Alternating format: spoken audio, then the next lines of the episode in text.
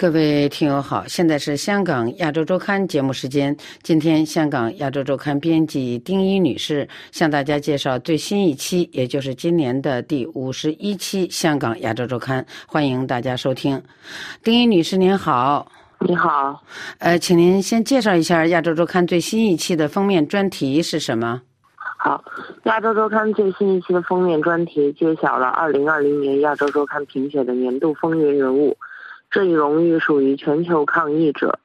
新冠肺炎疫情带来全球空前的灾难，至今全球已经有一万多名抗疫医护人员死亡，包括有美国逾一千名医护人员牺牲，中国则有四十多名医务工作者在抗疫过程中不幸逝世。抗议者不仅面对着有形的冠状病毒，还要面对无形的政治病毒。中国武汉医院的吹哨人李文亮医生感染病毒不幸逝世。美国疾控中心的主管福奇冒着被极端分子斩首的恐吓，依然坚持说真话。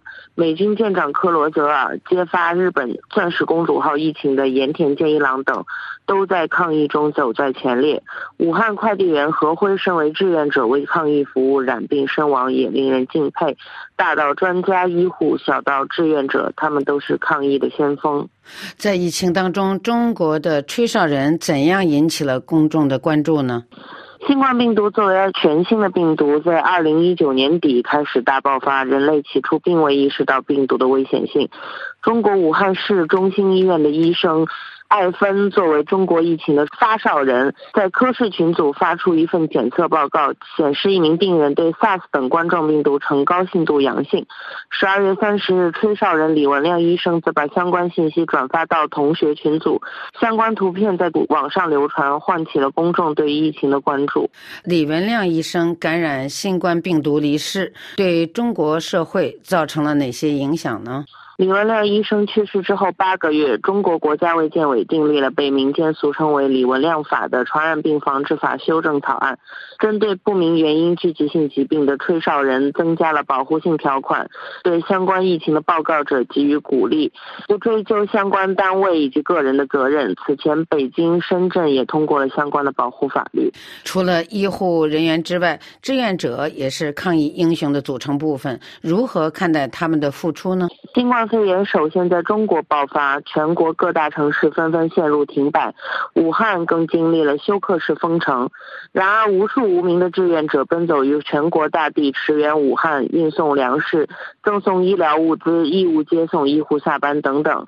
二十五岁的私家车主甘宁，疫情期间为医护提供爱心接送服务，早出晚归，最早六点四十分就要到达约定地点，凌晨四点钟也要前往医院接医护人员下夜班。